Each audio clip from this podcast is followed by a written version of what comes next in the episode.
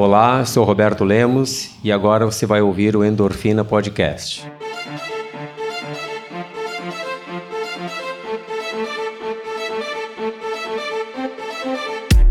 Sou Michel Bogli e aqui no Endorfina Podcast você conhece as histórias e opiniões de triatletas, corredores, nadadores e ciclistas, profissionais e amadores. Descubra quem são e o que pensam os seres humanos que vivem o esporte e são movidos à endorfina.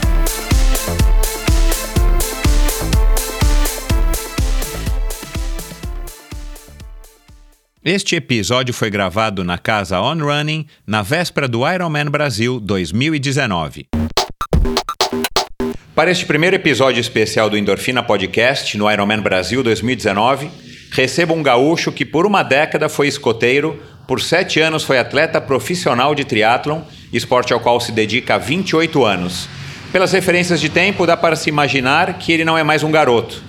E talvez seja toda essa experiência que faça dele uma pessoa tão interessante. Não fosse formado em educação física, seria professor de antropologia ou filosofia. Agora então eu afirmo, com certeza isso faz dele uma pessoa de ideias e opiniões merecedoras do nosso respeito e atenção. Fora tudo isso, foi campeão amador do Ironman do Havaí em 98, foi duas vezes o brasileiro mais rápido por lá, nas cinco que participou, sexto colocado e novamente o melhor brasileiro aqui em Floripa no ano de 2003 além de ser pai de três filhos, o Theo, o Rudá e a pequena Flora. Com vocês, o diretor técnico da Iron Mind, Roberto de Melo Lemos. Bem-vindo, Lemos. Obrigado, Michel. É um prazer estar aqui é, participando desse podcast. É, acho bem. A ideia é muito interessante. É, desde o início, quando observei esse primeiro, os primeiros que você fez, aí eu já fiquei super empolgado, já assisti vários e tem contribuído muito para o triatlon, né? para o esporte. Que bom, cara. Vamos agora é, ouvir a tua história e passar a tua história para os ouvintes. Filho de portugueses, você quase nasceu em Portugal ou não correu nenhum risco de nascer lá? Não, foi quase. Na realidade, eu sou o primeiro brasileiro da minha família, né? Então, mas o meu pai veio para o Brasil na década de 60, minha mãe também, não se conheciam. Foi por acaso que os dois se conheceram. Ah, não vieram casal? Não. E aí se conheceram. Uh, eu nasci, então, na final da década de 60. Depois, por um tempo, uh, a gente morou em Portugal. morei durante quase três anos lá, quando criança é, porque a família do meu pai não veio para o Brasil e aí depois a da minha mãe veio. E a gente voltou para o Brasil e aí segui no Brasil, né? Mas sempre com essa história do, da, da, família, né? História familiar, né? Da cultura portuguesa. Né? E eles continuam morando no Brasil? Sim, meu pai é falecido, minha mãe mora ainda ah, no tá. Brasil, né? É, mora em Porto Alegre, né? E a minha família está meio espalhada aí pelo mundo. Aí. Legal. É, Roberto, você acha que o triatlon está na moda? Você que vive disso há tanto tempo, que você que está envolvido nisso, como eu acabei de falar, né, há 28 anos. Sim. Uh, eu acredito que o esporte está na moda, tá? o esporte como um todo. Tá? Então a gente tem visto uma evolução do esporte, esse compartilhamento né, da, da atividade física como uma coisa não só salutar, mas como um evento cultural. Eu acredito que o esporte é muito mais do que só atividade física, né? Ele é uma forma de expressão, né? Uma forma é que as pessoas adquirem expressão. Você já se deu conta que é, isso estava dando agora nas redes sociais, né? Que é um, uma maneira como a gente se comunica hoje, muito mais, né? É, e quando as pessoas, antigamente, quando as pessoas é, se identificavam assim, o que que eu sou, né? Então, o que que eu sou? Eu sou engenheiro. O que que tu é? Ah, eu sou médico. Eu sou um, professor. Eu sou, né? Beleza. Então, se a pessoa se identifica com aquilo que ela faz, né? Exato, quando ela é. se apresenta, né? Mas quando a gente olha, eu, meu perfil lá no, no, no meu Instagram e, na, no Facebook, né? Quando a gente olha o, o, meu perfil dos meus amigos lá, que são dois mil, sei lá quantos, né? A gente olha a foto e quase todas colocam, no meu caso, né, uma foto do cara ou nadando, ou pedalando, ou correndo. e aí, aquilo, por que, que ele coloca aquela foto? Por que, que ele não coloca a foto do capacetezinho dele lá na obra, sendo engenheiro? Exato, exato. Por que, que é. não coloca ele vestido de o jaleco de médico, né? As pessoas colocam a foto dele fazendo esporte que ele gosta, né? E, e, e, no, e no Instagram dele que ele, que ele, enfim, que ele usa para tudo, né? Não é que ele é um atleta Sim, profissional, né? A família dele assim, e por que que ele coloca isso? Porque é o esporte, não estou falando só do triatlo, né? Claro, é. é a maneira como ele se expressa para o mundo. É então é por isso, isso, que as pessoas se identificam, né? Então o esporte de uma forma geral, é, essa atividade, a pessoa se expressar lá, é, é, ela está em, tá em alta, está na moda, digamos assim. E o triatlon... Não do triatlon. O triatlon é, é um esporte e por é, isso eu, ele então está na moda. O triatlon sempre teve um, um, uma boa visualização, né? Ele sempre foi muito querido pelo, pelo público, né? As pessoas quando olham o triatlon, quando enxergam o triatlon, seja na televisão, as pessoas param para assistir um pouco aquilo. Por quê? Porque tem toda aquela coisa, eu sou suspeito para falar, né? Contato com a natureza. As pessoas se identificam com nadar, pedalar, porque quem que não gosta de pedalar? E por que, que eu digo por quem que não gosta de pedalar? Que a maioria das pessoas que teve uma infância, digamos, comum, né, ou normal, uh, o primeiro grande brinquedo foi a bicicleta. É. Aquela coisa de pegar a bicicleta e sair, pô, eu sei andar de bicicleta. Quer dizer, talvez para uma geração um pouco mais como a nossa, né? Porque talvez hoje o, o grande brinquedo seja o videogame, né? Sim, sim, sim. Mudou Exato. um pouco. Mudou um pouco. Então, é, esses adultos que estão aí, eles ainda enxergam o teatro como uma coisa legal, um esporte legal, atrativo, bonito. Uh, ele expressa um pouco da nossa vitalidade e saúde. E por isso que ele tem sempre um, um bom espaço, né? Apesar de ser, se a gente observar, o esporte hoje ele é muito, muito restrito. São o número de pessoas que praticam o triatlon hoje no mundo né? é relativamente pequeno, né? É. Você está com 52, né? Uhum. E o nosso triatlon brasileiro tem 36. Sim. Quem é que está em melhor forma, você ou o triatlon? Olha, eu acho que os dois, né? Não consigo é, enxergar assim o triatlon como evoluindo, né? Eu acho que o triatlon e como tudo, né? A nossa sociedade como um todo, eu sempre enxergo que ela está sempre evoluindo. Mesmo que essa evolução não esteja de acordo com o que a gente pensa ser bom, Sim. né? Mas você acha que hoje o triatlon brasileiro, né? Vamos falar do triatlon brasileiro. Você acha que ele está na melhor forma dele Pois então, essa, essa é uma coisa que eu, eu me questiono quando eu penso nisso, né? O que, que é melhor, né? Melhor porque é, eu penso ou melhor porque realmente é melhor e porque a maioria das pessoas pensa, né? Então a gente teria que fazer então uma enquete, né? Mas o que eu penso é assim, é, o esporte evolui por aquilo que a, que a sociedade precisa, né? O que, que as pessoas precisam, né? É, a gente sempre tem essa coisa, esse eu, eu tô sempre meio que me policiando para não ter esse pensamento assim de velho, né? Apesar de já ter 52 é, anos. a gente tem que se policiar. ficar dizendo assim, porque no meu tempo, é. porque lá na minha época era melhor, porque a gente era isso, porque a gente era raiz, porque naquela época o espírito era bom. Bom, naquela é. época o espírito era bom, o espírito é bom hoje, porque é. o espírito das pessoas, as pessoas não são as mesmas, né? Exatamente. Eu não sou o mesmo. Exatamente. Então, assim, o esporte sempre é uma evolução. As pessoas estão praticando tem mais gente praticando, então tá ok. Se as pessoas fazem do jeito diferente da nossa época, é porque elas precisam fazer diferente. É porque houve um clamor para isso. E pode ser que isso, em algum momento a gente vá por um caminho que não seja o melhor, mas daqui a pouco as coisas se acertam. Isso é assim com a sociedade. Apesar da gente achar que, ah, não, mas na minha época era legal. A gente tem né? que se policiar. É, policiar. É, mas eu, é, eu já falei isso outras vezes, aí para quem está acostumado a ouvir o endorfina já, já deve ter, é, deve se lembrar. Assim, o tempo não volta, então não dá para a gente. Nós vivemos aquela época, mas quem não viveu, eles não têm Sim. a referência. Sim. Minimamente aqui você vai dar um depoimento, eu estou tentando ajudar um pouco aí nesse, nesse trabalho de, de é, retratar um pouco da memória do triatlon e, do, e dos outros esportes aqui de endurance do Brasil. Mas a verdade é que também ninguém, ninguém aprende com a experiência dos outros e ninguém consegue se colocar no lugar do outro para saber como é que você viveu aquele momento quando você tinha 20 anos, 25 anos, 30 anos. Então, assim, é, acaba sendo um, uma, uma discussão muito filosófica, vamos dizer, né? Você que gostaria de ser professor de filosofia, sim, sim, não sim. dá para a gente querer comparar laranja com banana, alhos com bugalhos. Então, assim, claro. é, eu acho que, é, que a gente tem que olhar para trás, quem não viveu, ou a gente que viveu, olhar para trás, tentar aprender com os erros, com os acertos, fazer uma análise de fato é, do que, que aconteceu, mas não dá para você realmente comparar se era melhor, se é melhor hoje, né? Cada um, cada época vai ter o seu melhor, né? Sim. É, você teve o teu primeiro contato com o triatlon, você me contou aqui agora antes da gravação, em 87, em Porto Alegre, um triatlon completamente é, amador no sentido de empírico, né, com é. distâncias 400, 6 e 6. Isso, isso. Você se preparou para essa prova? Você era remador na época, é isso? Então, é, na realidade eu estava super preparado, sem saber, né?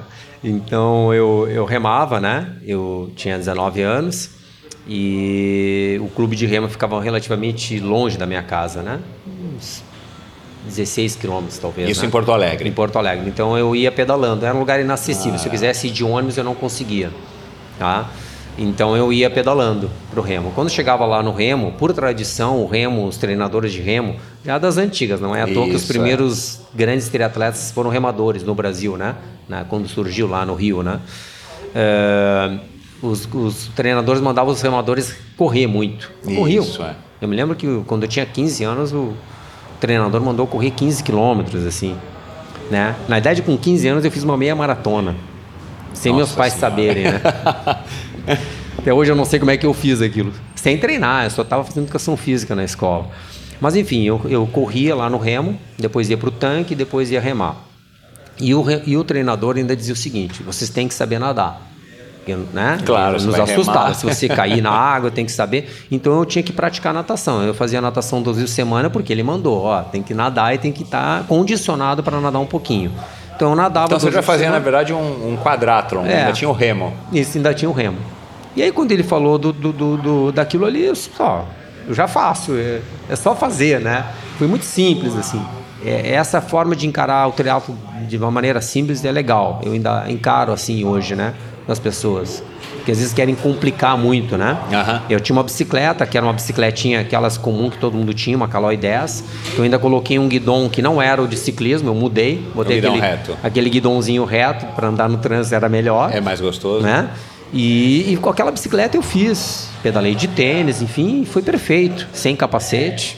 Né? Nem tinha capacete naquela época, a gente Isso, não tinha é. acesso a esse equipamento. É, não existia. E simplesmente fiz, entendeu? Aquilo e, e, tem que ser encarado dessa forma. Eu acredito que a, a, as pessoas deveriam fazer as suas primeiras provas de triatlo dessa forma, com esse espírito, independente se é hoje, com Exato, todo o acesso é. que a gente tem à informação. É. Esse é um tema que eu vou querer abordar daqui a pouco com você. É, e eu acho bem interessante da gente falar, principalmente para as pessoas que estão, enfim, começando ou querendo começar, até com uma maneira de estar tá os incentivando. E eu acredito que você vai compartilhar da mesma ideia que eu. E depois de, 90, de 87, você voltou para o triatlon somente em 92, é isso? Não fez mais nenhuma prova? Não, não fiz. Eu continuei treinando remo, né? Depois treinava um pouquinho menos porque eu comecei a... Naquele ano também eu comecei a trabalhar com natação. Eu entrei na faculdade de educação física e foi uma época assim que eu acho bem legal da minha vida, porque foi uma época muito dura, né? Eu trabalhava praticamente o dia inteiro com natação, dava aula o dia inteiro e fazia faculdade de educação física à noite. Tá? Então eu simplesmente não tinha tempo para treinar, eu só nadava e finais de semana eu remava, ia pedalando até o clube de remo e remava. Não, lá, lá. E, e fiz isso durante quase que os quatro anos. E eu, mas nesses quatro anos eu pensei assim, eu quero fazer triatlo. E como que surgiu isso? Depois daquele primeiro triatlo... Começou a ter mais provas lá em, em PA? Não, não tinha tanta prova. No início, ali 88, ainda não tinha é, eu abri uma revista, que até lembro, o nome da revista chamava Bici Sport, é uma revista antiga sobre ciclismo, claro. E nessa revista tinha uma reportagem sobre o Ironman do Havaí. Uma reportagem assim de umas quatro páginas, bem completa. Já aparecia ali Mark Allen, David Scott. E aí, quando eu vi aquilo, eu disse: Nossa, é, é, eu vou fazer isso aqui. Né? Assim, eu coloquei aquilo num Parece que foi assim numa. Eu coloquei aquilo na cabeça de um jeito assim, tipo, isso é um sonho, né? Mas eu ainda não tinha condições de fazer. 91 foram as primeiras provas de triatlon no Rio Grande do Sul, oficiais, quando foi feita a federação. Em 92 eu comecei a praticar, mas não tinha triatlon, né? Então, mas você tinha... largou o remo? Larguei o remo. Tá. Aí eu, quando eu me formei, você cansou física, do remo, enfim, também. É, enfim, eu fazia porque era uma coisa que eu não precisava ter aquele, eu não precisava ir lá remar todo dia. Eu já estava meio que eu, eu, era meio sócio lá do clube de remo, eu pegava o barco só para remar no final de semana. Ah, tá. Eu não tinha o treino aquele é, coordenadinho, né, todo dia, né? Então eu, quando eu me formei, aí eu comecei a ter esse tempo e aí eu disse, bom, agora eu vou começar mas naquele ano, na temporada, eu, eu não tinha ainda como fazer o calendário. Então eu fiz alguns aquatlons, tinha um calendário de aquatlons muito completo, né? eram oito etapas. A gente nadava na piscina e corria. Nadava mil e corria é, seis. Esse é um jeito ótimo de começar. Né? Muito né? legal. Achei que aquilo era, naquela época, foi muito estimulante para o surgimento do, do triatlo. É. E fiz alguns duatlons terrestres também, né? Que a gente chamava de duatlon terrestre, hoje é só duatlon. E aí no outro ano é que eu realmente comecei a fazer, praticar as provas de triatlo, em 93. Aí fiz várias provas, fiz o meio Iron, né? E, mas eu já estava de olho lá no Havaí, eu sabia, já tava, a informação era diferente. A gente tem que pensar como era na época, né? Não tinha internet, né? A informação que vinha vinha numa revista. Na revista, é. né? E não eu, tinha como você procurar mais sobre aquilo, né? Não, não, era bem isso aí mesmo. E, mas eu era treinador de, natação, de natação e sempre tive muito ligado com essa questão da tecnologia. O triatlo ele é ótimo para isso, né? Ele é. sempre foi um esporte de vanguarda na tecnologia, isso, é. né? É. E isso também ajudou muito esse início, né? Também ajudou muito. E aí fui participando do campeonato, fui campeão gaúcho, né? Campeão estadual depois, né? Primeiro de duatlo, depois de triatlo em 94.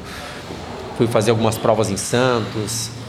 É, 96 fiz uma prova que eu, que eu considero assim ser um marco na história do triatlo, que é o Triatlo Internacional de Santos.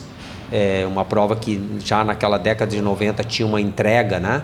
É. Uma, muito boa, né? Naquela prova eu tive um dos momentos, digamos assim, que eu, eu acho assim, um dos mais excepcionais da minha vida, foi quando eu fiz uma clínica com o Mark Allen. Ah, legal. Então era interessante o formato da clínica, foi pré-prova, né? A gente fazia clínica com o Mark Allen. Uh, não, o Mark Allen era à tarde, né? E de manhã era com o treinador dele, chamava Philip Maffetoni. E esse cara, ainda hoje, ele é considerado um dos caras mais inteligentes, mais assim dotados de conhecimento nessa área de, de esportiva, nessa área de, de, fisiologia, né? Só que em 96 ele estava muito à frente do tempo dele. As pessoas não entendiam ele. Né? E ele tinha essa filosofia que a gente chama de holística, né? E que hoje é, é mais popular, né? É, é, na, na é época, reconhecida, né? É. Então ele já falava, ele tinha, ele já falava em 96 em, em você se alimentar com restrição de carboidratos. Ele fez essa alimentação com Mark Allen. É, ele tinha uma barra energética que era 40, 30, 30. Era uma barra ah, que tinha é. menos carboidrato. Isso, Quando todo mundo estava fazendo barras com muito carboidrato, ele tinha uma que era com menos, né? E quando ele falava aquilo, quando ele falou aquilo, aquele cara, não, esse cara ele não é daqui, né? É, ele veio de outro planeta e colocaram o cara aqui. E depois eu fiquei sabendo, inclusive, uma história dele, que ele tentou publicar um livro sobre alimentação, né? Ah, não sabia. E não deixaram. E aí ele conseguiu publicar, mas ele fez um livro sobre treinamento, que é o Endurance, aquele, né? Ah, Triathlon tá. Endurance. E aí ele no, mascarou, cap... é. no capítulo de alimentação ele fala tudo aquilo que hoje está em, em, voga, né? Que é você tem que diminuir os carboidratos refinados e toda aquela, toda essa coisa que hoje em dia as pessoas fazem, os atletas triatlon low carb, aquela coisa toda. É, que já tem muita evidência científica, enfim, mas ele falava disso na década de 90, né? Então, eu digo, ele era um cara muito à frente, né? E ele foi o cara que obrigou o Mark Allen praticamente a treinar com monitor cardíaco e disse você tem que usar a frequência cardíaca. E o Mark Allen caminhava nas subidas e depois de três semanas caminhando na subida da casa dele, já sendo campeão mundial de triatlo, ele disse assim, não, isso aqui não pode estar certo, né? Ele disse, não, segue que é isso aí. E aí ele ganhou, né? Kona, treinando baseado todo o treinamento dele no, na frequência cardíaca. Só que as pessoas hoje usam outros equipamentos e, isso, e ainda é uma coisa que o Mark Allen ainda continua aplicando, né? Então aquilo foi um grande do, momento. Da, né? do, da frequência cardíaca como da um frequência cardíaca né? como um parâmetro fisiológico importante, né? Então aquilo ali foi um marco assim na minha carreira como atleta de conhecimento. E aqui naquele momento foi quando eu disse, bom, agora eu estou preparado E veja como é interessante o time que a gente tinha naquela época, né? Eu já estava então com cinco anos de treinamento consistente, fazendo provas de triatlon, provas curtas, porque era o que tinha para fazer. E eu disse, bom, agora é o momento de fazer o Ironman. E quando fechou 96. E aí eu disse, ano que vem eu vou tentar, vou começar. Então eu fiz cinco anos, né? Isso é. É. quando a gente fala hoje assim que as pessoas assim evoluem muito rápido, enfim, é. tem uma discussão sobre isso. Eventualmente as pessoas querem fazer logo por n motivos que a gente tem que compreender. É. Mas se você for pensar seu ponto de vista de experiência, de, de capacidade física, né? Tem um time um pouquinho diferente, né? É. E, e aquele momento eu disse assim, agora eu vou começar agora eu vou fazer aquilo que eu queria, né? O meu propósito, né? Isso no Internacional de 96, quando você... É, quando eu fiz. Aí aquele ano inteiro de 96 eu continuei fazendo provas olímpicas, né? Fiz mais duas etapas de Santos. Uh, participei, participei de outras provas regionais, enfim. E aí em 97 foi quando eu resolvi fazer a prova de Porto Seguro. Tá? E aí foi quando eu consegui fazer, então eu consegui a vaga para Kona. E que já foi um dois terços, né? Porque 96 Isso. foi o último ano, 97 foi dois terços para que 98 fosse um Ironman. Isso mesmo. E, ah. não, e não, te, não, te, não te preocupou o fato de ser dois terços? Porque provavelmente você estava imaginando que você ia competir uma prova de meio Ironman, né? Que era o chamado na época. Sim. Então, eu achei ótimo, porque eu, eu, já, eu já tinha um treinamento muito consistente, né? Naquela época a gente veio, vinha num, num treino que Uh, quem, como é que as pessoas iam lá? Quem é que fazia aquela prova, aquele meio Ironman em, em, em Porto Seguro? Eram os atletas que treinavam para o Olímpico e que iam lá e faziam a prova e resolviam. Por que, que eles resolviam? Mesmo, é. Porque o triatlo até então era sem vácuo. Então o ciclismo tinha que ser muito consistente. É. Você não saía para pedalar 50 quilômetros no fim de semana, você saía para pedalar 100, 130. É. Todo mundo fazia isso, mas para fazer olímpico. Então, quando o cara tinha que fazer um meio aero, ele não precisava nem mudar o treino dele. É. Ah, fazia um ou outro longo lá é. e, e, resolvia lá. Como hoje você vai ver o treino do, do 70.3 para atletas de elite, claro, né? Mas você vê, se você vê pensar, é, eu queria então ir além. Então eu já treinava, eu saía para pedalar 90, 100 finais de semana para fazer provas curtas, porque a prova era sem vácuo. Eu tinha que pedalar bem, eu tinha que correr bem, eu fazia longos de 16 quilômetros já mas era consistente, sem, sem falhar, né? Usava então monitor cardíaco, enfim, toda aquela situação, desde 93 eu usava. E, e aí surgiu a oportunidade para ir para Porto Seguro. Porto Seguro, aí tem uma historinha bem legal nessa prova aí. Tá? Então, eu era um atleta, sempre me considerei, aliás, eu me considero ainda, né? Toda a minha história, eu fui um atleta amador que eventualmente competiu na elite. Eventualmente. Eu nunca fui um atleta profissional. Então, mas nessa nossa época não tinha diferença entre é. elite e é, amador, eu, né? A largada era a mesma, eu... todo mundo concorria ao mesmo prêmio, Exatamente. quando tinha prêmio. Eu sequer tinha pretensão, não, mas como triatleta uh -huh. mesmo, eu sequer tinha pretensão de viver do triatlon. Eu só queria fazer e competir. Claro que se pudesse competir melhor. Somente como atleta você nunca viveu, até porque você nunca largou os seus Não, treinos, né? Nunca larguei. Eu sempre trabalhei, trabalhava com turno integral, ajeitava meus horários, sempre fui treinador de natação, então nessa época. E aí eu resolvi então fazer essa prova. Aí eu comecei a treinar. Uh, eu tinha então um treinador, né? Que foi uma pessoa que começou a treinar comigo lá em Porto Alegre, que é o Wilson. Né? Ele é um pouco mais velho que eu. Ele foi treinador de natação comigo, me ensinou a ser treinador de natação. Ele era um treinador mais antigo e já em 87 ele me ensinou a ser treinador de natação. Então ele me acompanhou e foi o cara que me trouxe para o triatlo. A gente treinava junto, saía para correr junto, pedalar junto. A gente pedalava à noite, né, em Porto Alegre, né? E, mas eu acredito que o atleta que quer dar bom resultado ele não pode se treinar. Eu ainda acredito nisso hoje. Ah, tá? que legal. Por quê? E, porque você tem, tem algum momento que você tem que é, tirar aquele. Todo mundo tem dentro do seu cérebro, né? Que a gente chama de sabotadores, né? Então todo mundo se sabota um pouco, né? Natural, isso faz parte do, do, até do nosso mecanismo de defesa, né? Isso, isso que eu ia falar, é um, talvez e, um instinto de sobrevivência, exato, alguma coisa assim, exato. né? E o treinamento, muitas vezes, ele tem que ser duro, ele tem que ser um pouco mais do que isso, ele tem que ter um nível de estresse um pouco mais elevado. É. Então, quando você realmente quer dar resultado, não completar a prova simplesmente, né?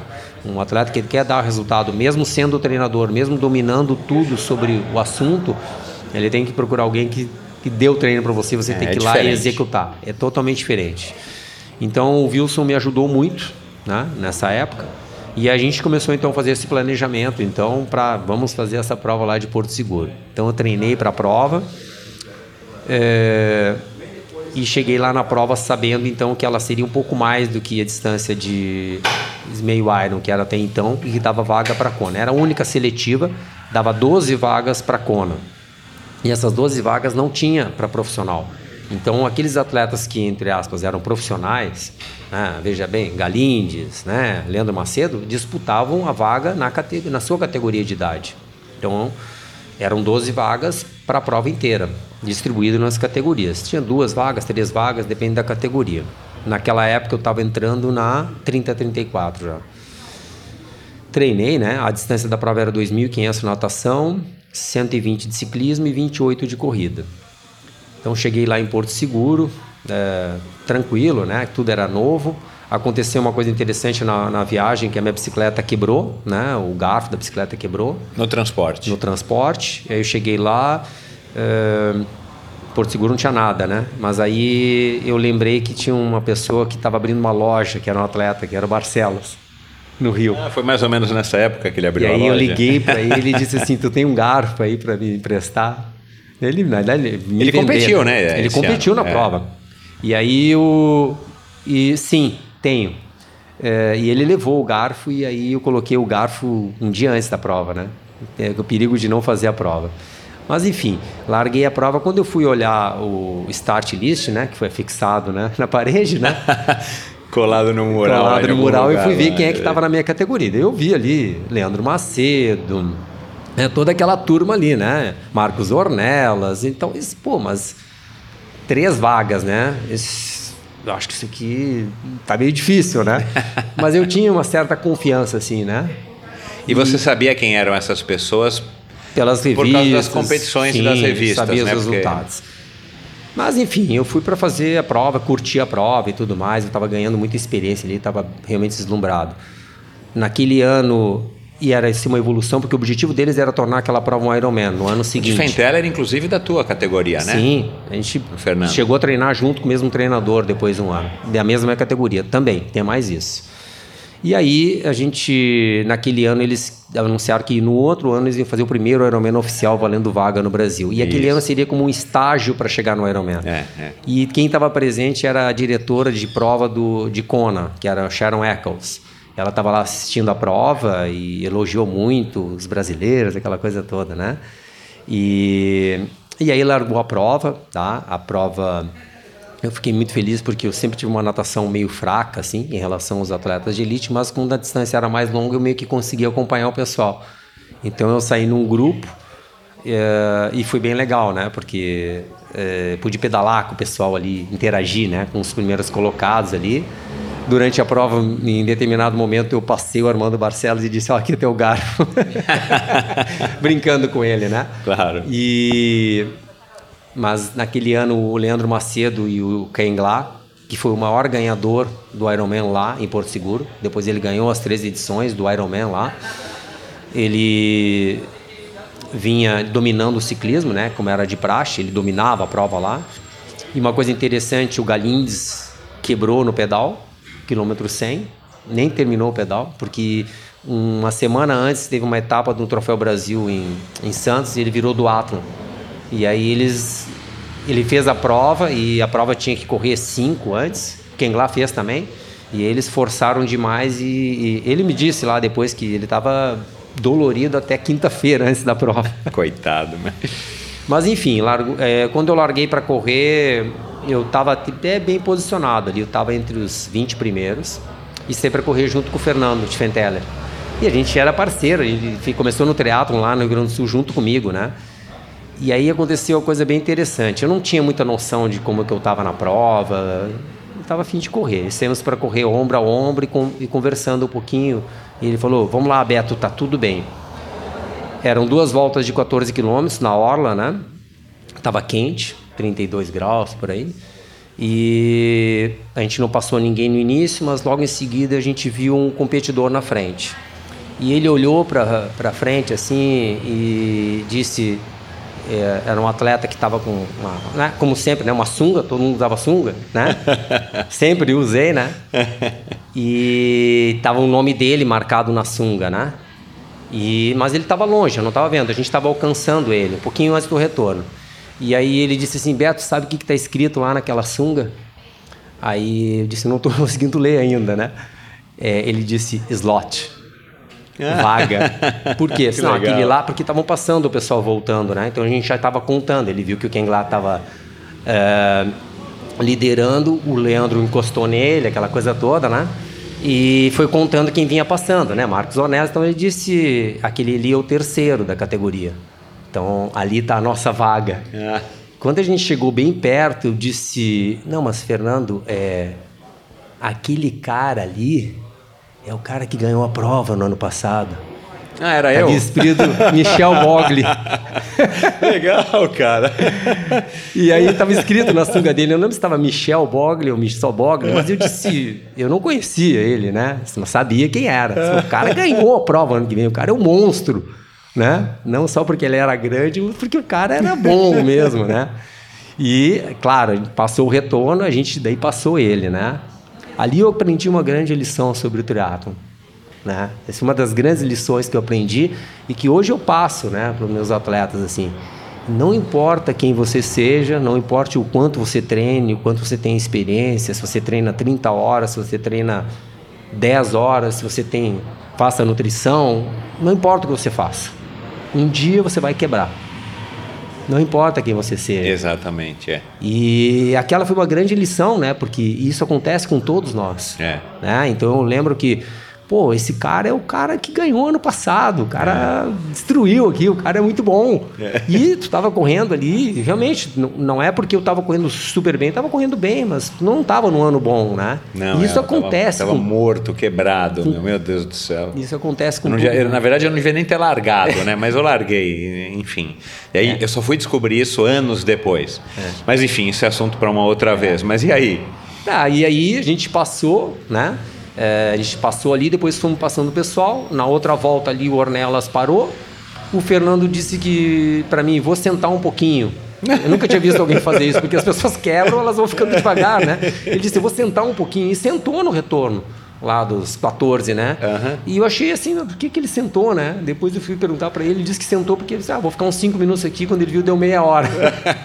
Coitado, já tá quebrado Mas também. enfim, ali eu consegui a, a vaga, né? Inacreditável, assim, porque eu cheguei lá sem nenhuma pretensão, né? Era um atleta realmente amador, não tinha experiência em prova longa.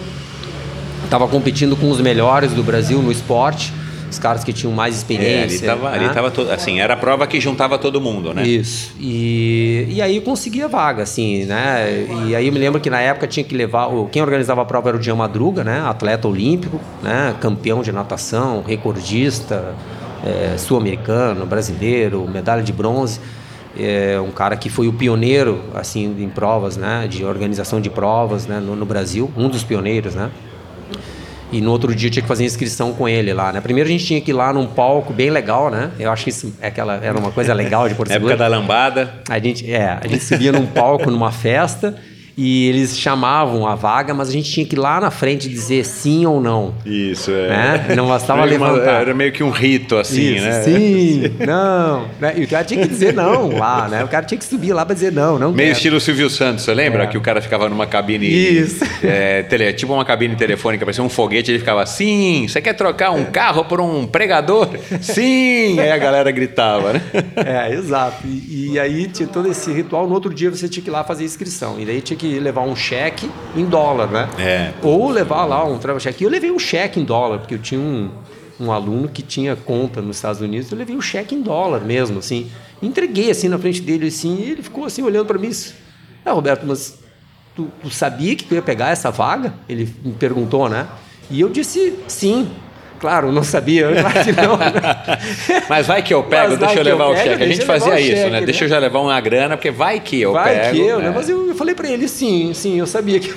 claro que não, né? É. Mas enfim, e aí foi, foi bem legal, porque foi, eu fiquei super, na realidade, é, empolgado e ao mesmo tempo assustado, né? Eu nunca tinha corrido uma maratona, ia fazer a minha primeira maratona, meu primeiro Ironman, já no, no Havaí.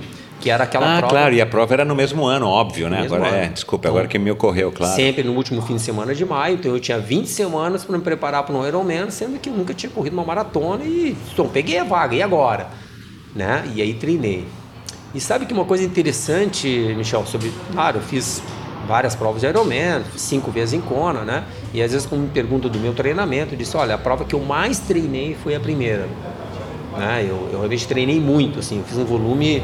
Naquela Absurdo. época a gente é, treinava, acredito que a gente treinava muito mais, apesar de, de ter noção, de eu ser treinador, de ter noção assim de, de fazer o treino correto, a gente ainda treinava um volume muito maior do que precisava, né?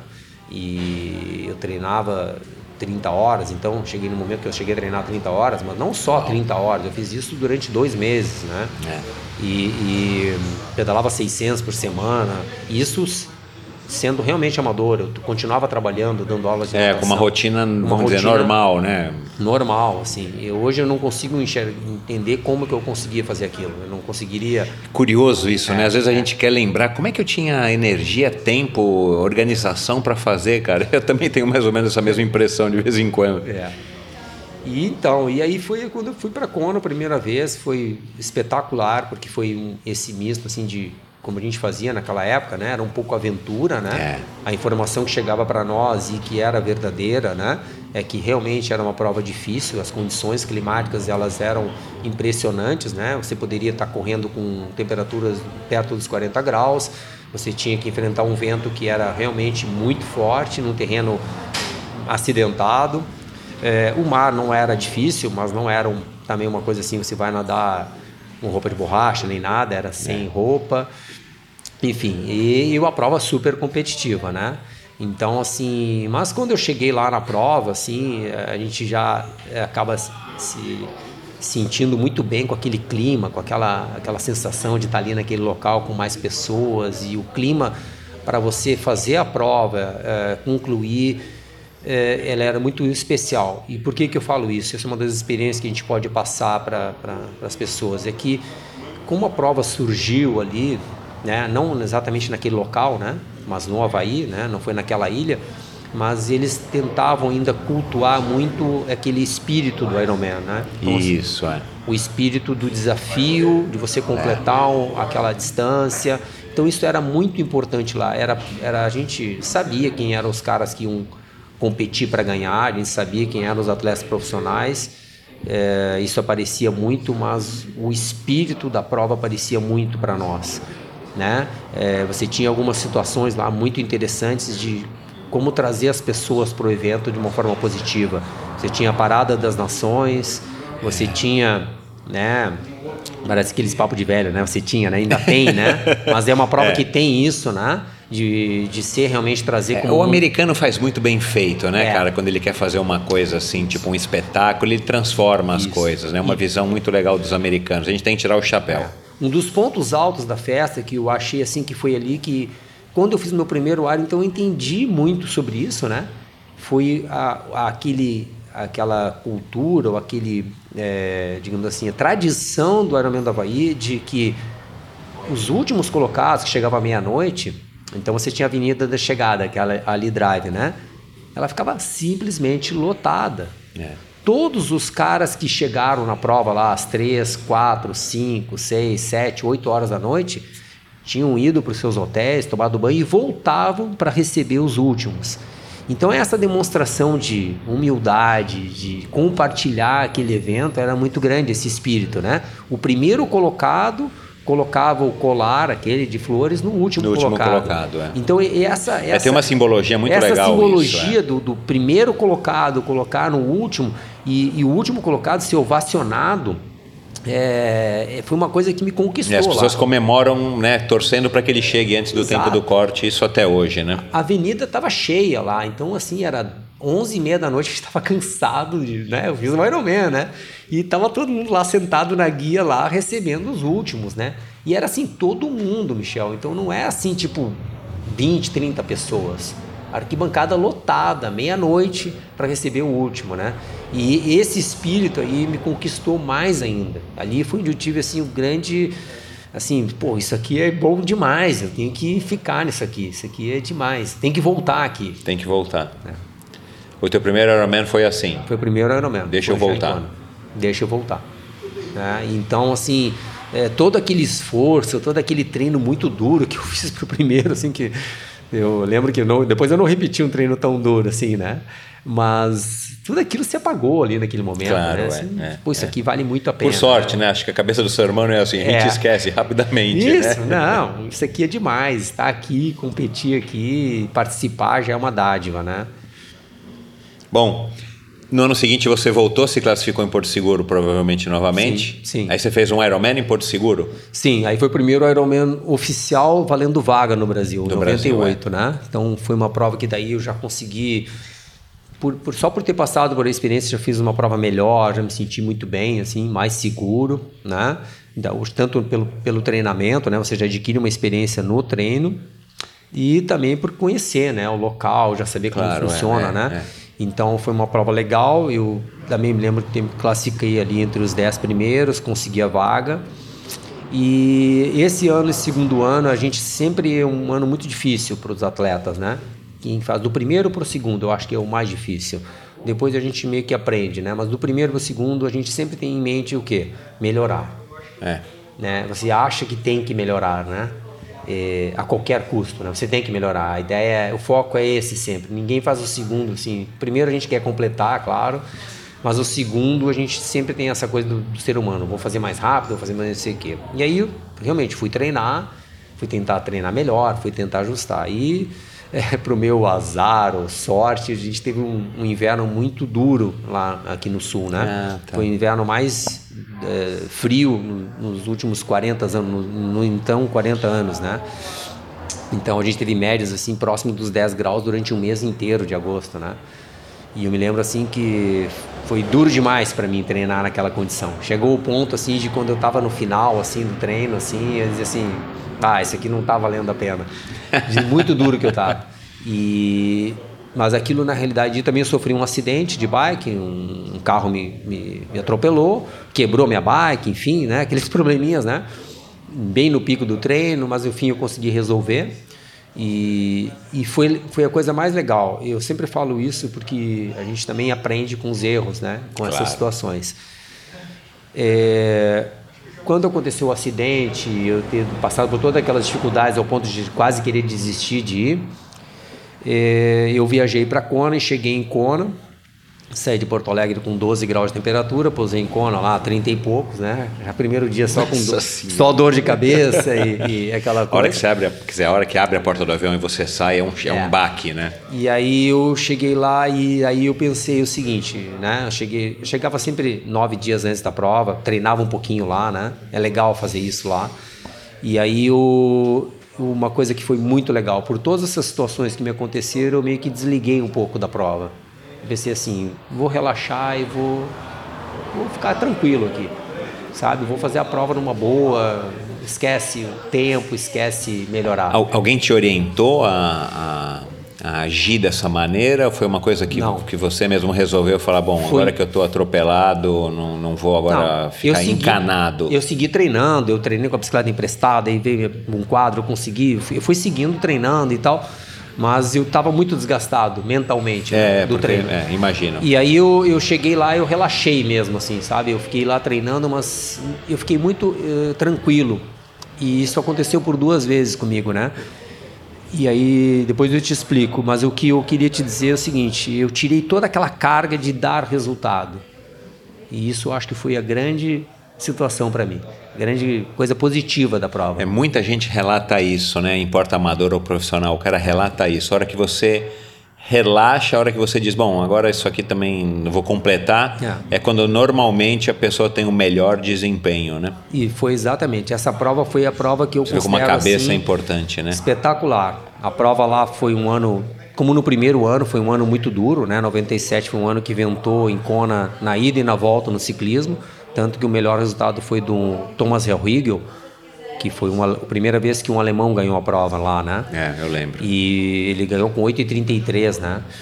E pedalando muito, né? Então, assim, 98 também foi um ano duro, tinha muito, foi um ano com muito vento, né? E eu fui pedalando e, e a gente só fui sair da água ali fui pedalando para Ravi, né? Muito vento. E quando eu bati no retorno, é, aquela coisa natural que a gente fazia, que é quando começa a descer as bicicletas de Ravi, a gente começa a contar uma, É. duas, três. É assim, né? Não tenho nada para pensar ali, muito, né? Só subida e vento contra. E aí eu vi que eu tava entre os 50 primeiros, assim, disse, pô, que legal. Uau. Tô bem, né? Então tá tudo certo, né?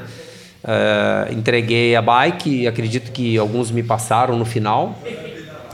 E a gente antes entregava Mas bike. você percebeu que você estava rendendo, Tava rendendo, pelo teu padrão. assim, de- mas a gente olhando aquela velocidade 25 por hora, assim, a gente perde a noção, Perde a do que, noção, que é bom, é. o que, que é, É, né? é. Que, que é ruim, né?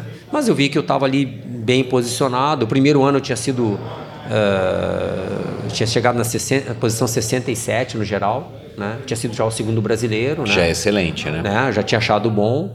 E aí eu ah, saí para correr, né? E aí eu não usava monitor cardíaco na prova, eu gostava de usar o meu feeling, né? E aí eu saí para correr, tava me sentindo muito bem, assim, né? Apesar dos quase 40 graus, né? E a gente largava a bicicleta 10 quilômetros adiante do pier, né? No Kona Surf, que era um hotel que Isso. tinha mais adiante. E vinha correndo até a cidade, até a vila, até a Kona ali, né? Onde, onde é a largada e a chegada e onde estava todo o público. Quando chegava bem onde está o público, a gente desviava e subia lá para onde é o ciclismo, né, para o deserto, né? E eu vinha correndo e aí eu fiquei com medo de estar fazendo forte, né? E aí eu resolvi fazer uma coisa, eu vou fechar a boca e tentar respirar só pelo nariz. Se eu conseguir respirar pelo nariz é porque eu tô bem. Tá num ritmo mais lento. É, aí eu fui correndo respirando pelo Você nariz. já tinha feito isso em treino? Sim, uma vez ou outra, né? Mas naquele momento ali eu, eu realmente estava preocupado, assim, né? Será que eu vou quebrar, né? E aí eu fechei a boca, fiquei respirando pelo nariz, porque eu estava passando muita gente. Eu comecei a passar, assim, gente, né? Um, dois, três, o pessoal... A gente perde um pouco a referência, é, o né? Quando a gente não muito tá deva- acost- é. é, andando muito devagar, assim, né? E lá em Kona, né? Eu usando aquele meu reloginho Timex, assim, a marcação lá em milhas, a gente já não calcula em milhas, isso, ah, vamos, vamos pela sensação. Não tinha GPS, então, naquela época. E aí eu me lembro que uma das coisas legais, assim, que na- vinha caminhando, assim, naquela, naquela ali drive ali, o Dia Madruga, né? Que tava lá para promover a prova dele. Ah, legal. E ele falou assim: Bah, Roberto, tu tá muito bem, a galera tá quebrada aí na frente. Ele falou isso pra mim, assim, deu um incentivo, assim. Mas foi muito legal, porque naquela época, então, a, a gente tinha na- pintado na panturrilha uma letra que era a nossa categoria, né? Isso. A, B, C, D, né? A minha categoria era 30-34. Quando eu passei pela cidade, estava todos os brasileiros, o público assistindo, né? O pessoal que foi de, eh, de São Paulo, do Rio, de, do Rio Grande do Sul, tinha um amigo lá também assistindo a prova. E aí, quando eu passei por eles, o pessoal aplaudiu, vamos lá, vamos lá. E quando eu passei por eles, uns 50 metros adiante, é que eles olharam minha panturrilha e, e viram a letra, né? Então eu já estava uns 20 metros adiante deles, aí um deles gritou, tu tá em primeiro na categoria. Porque provavelmente ele controlou quem... Exato, é. É. E aí, o, na hora que ele falou aquilo, que, pô, eu nem imaginava, né? Mas ainda faltavam 32 quilômetros, 30 32 quilômetros, quilômetros, né? né? E aí a gente vai para a estrada, vai correndo no, no, no meio do deserto, aquela mesma estrada onde a gente pedala até o retorno que é no Energy Lab. E, e aí eu fui passei mais algumas pessoas, assim, mais alguns atletas, e aí a gente começa a ver quem está retornando, né? E aí Claro, eu é. vi que eram atletas profissionais, o primeiro colocado, naquele ano foi o Peter Reid que ganhou.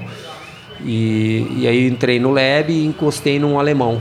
E aí a gente foi junto correndo. E ele era amador também, da 25 a 29. Ele era o primeiro da 25 a 29. E a gente foi contando e só tinha profissional na nossa frente. Uau! E nós éramos 24 e 25 no geral. E aí a gente Pô, foi excelente. voltando para a cidade. Aí você cresceu. Começou É, a daí- respirar pelo nariz, é, pela boca, dane Não, daí aconteceu uma coisa interessante, é outra lição que eu aprendi naquele dia. Eu tinha uma orientação de nutrição, né? Eu era mais preocupado com aquilo na época, né? A gente não tinha tanta informação, usava gel e tal. Eu fui tomar o gel saindo do lab e o gel simplesmente não entrou, né? Não, não deu, né? E aí eu senti que começou a faltar energia e aí passou um ponto de hidratação e aí o pessoal com aqueles copos de, de Coca-Cola, Gatorade, né? de cola, Coca-Cola, né? É, mas mais a Coca-Cola. Eu disse, eu preciso de açúcar. E aí eu tomei pela primeira vez Coca-Cola numa prova. Eu achava que aquilo, para que que tem Coca-Cola, É. né? Naquela época a gente achava para quê, né? É.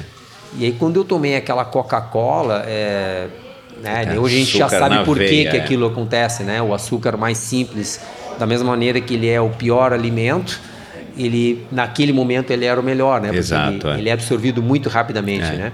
E aí eu voltei. Te tira do fundo, né? Exatamente. E aí eu fui tomando aquela Coca-Cola e voltei a correr muito mais rápido, inclusive, né?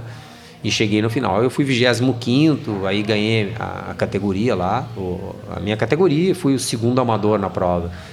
E aquilo para mim também foi um incentivo, né? Assim, mas porque eu fiz uma prova boa, assim, bem relaxado e, e curtindo mesmo é, o estar ali, né? A presença de estar ali e fazer a prova, é sem a preocupação com o resultado, né?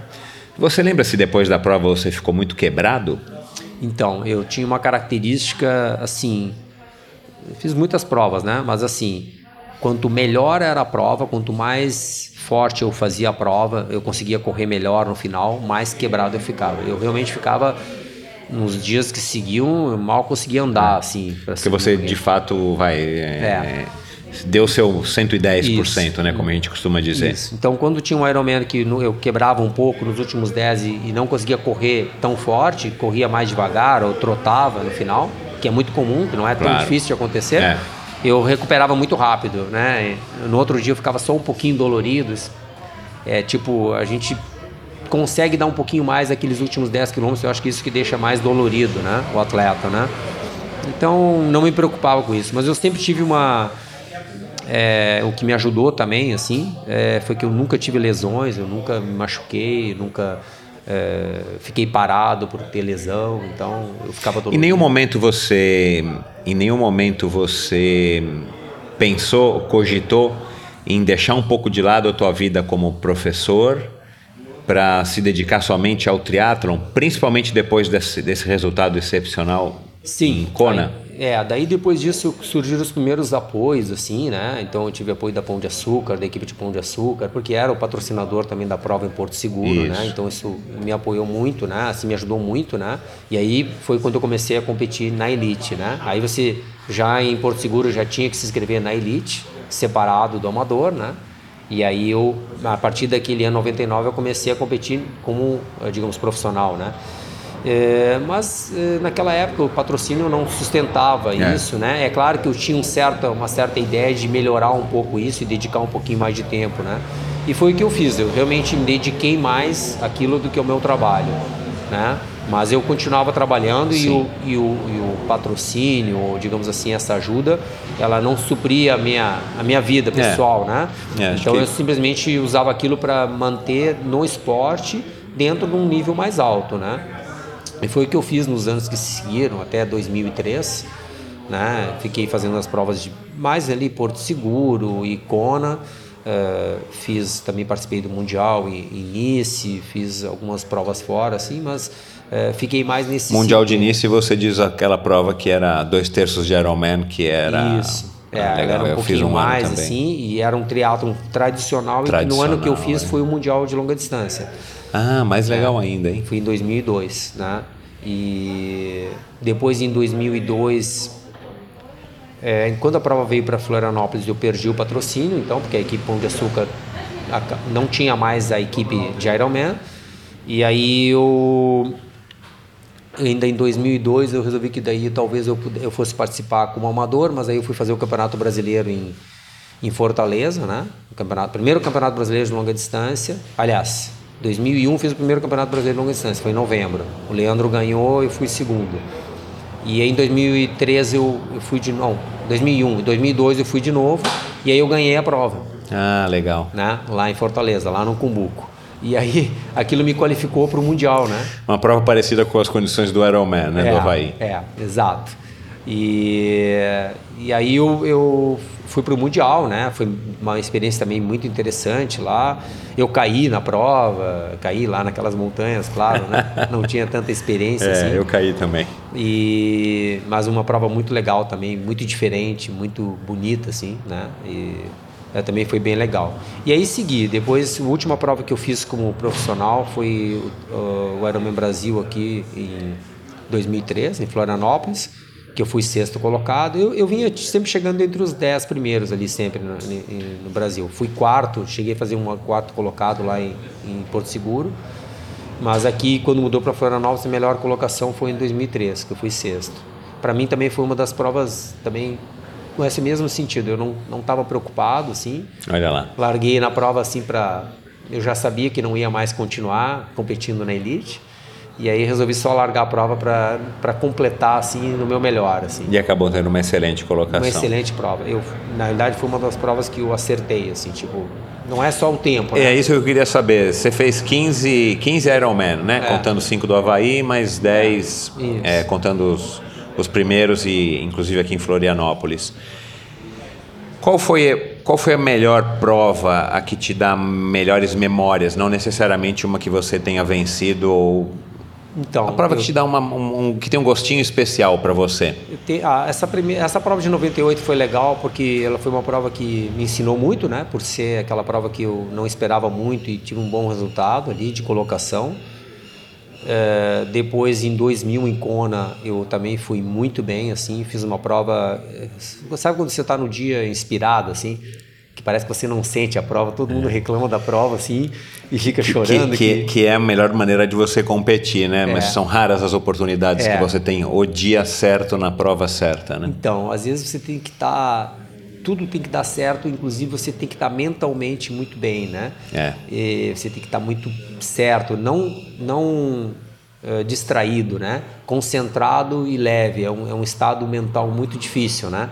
Você está focado, concentrado e ao mesmo tempo não está tão é. tensionado, né? É. Esse é, é, é, um momento raro, né? Isso. E em 2000 eu consegui isso, né? Fiz uma boa performance lá.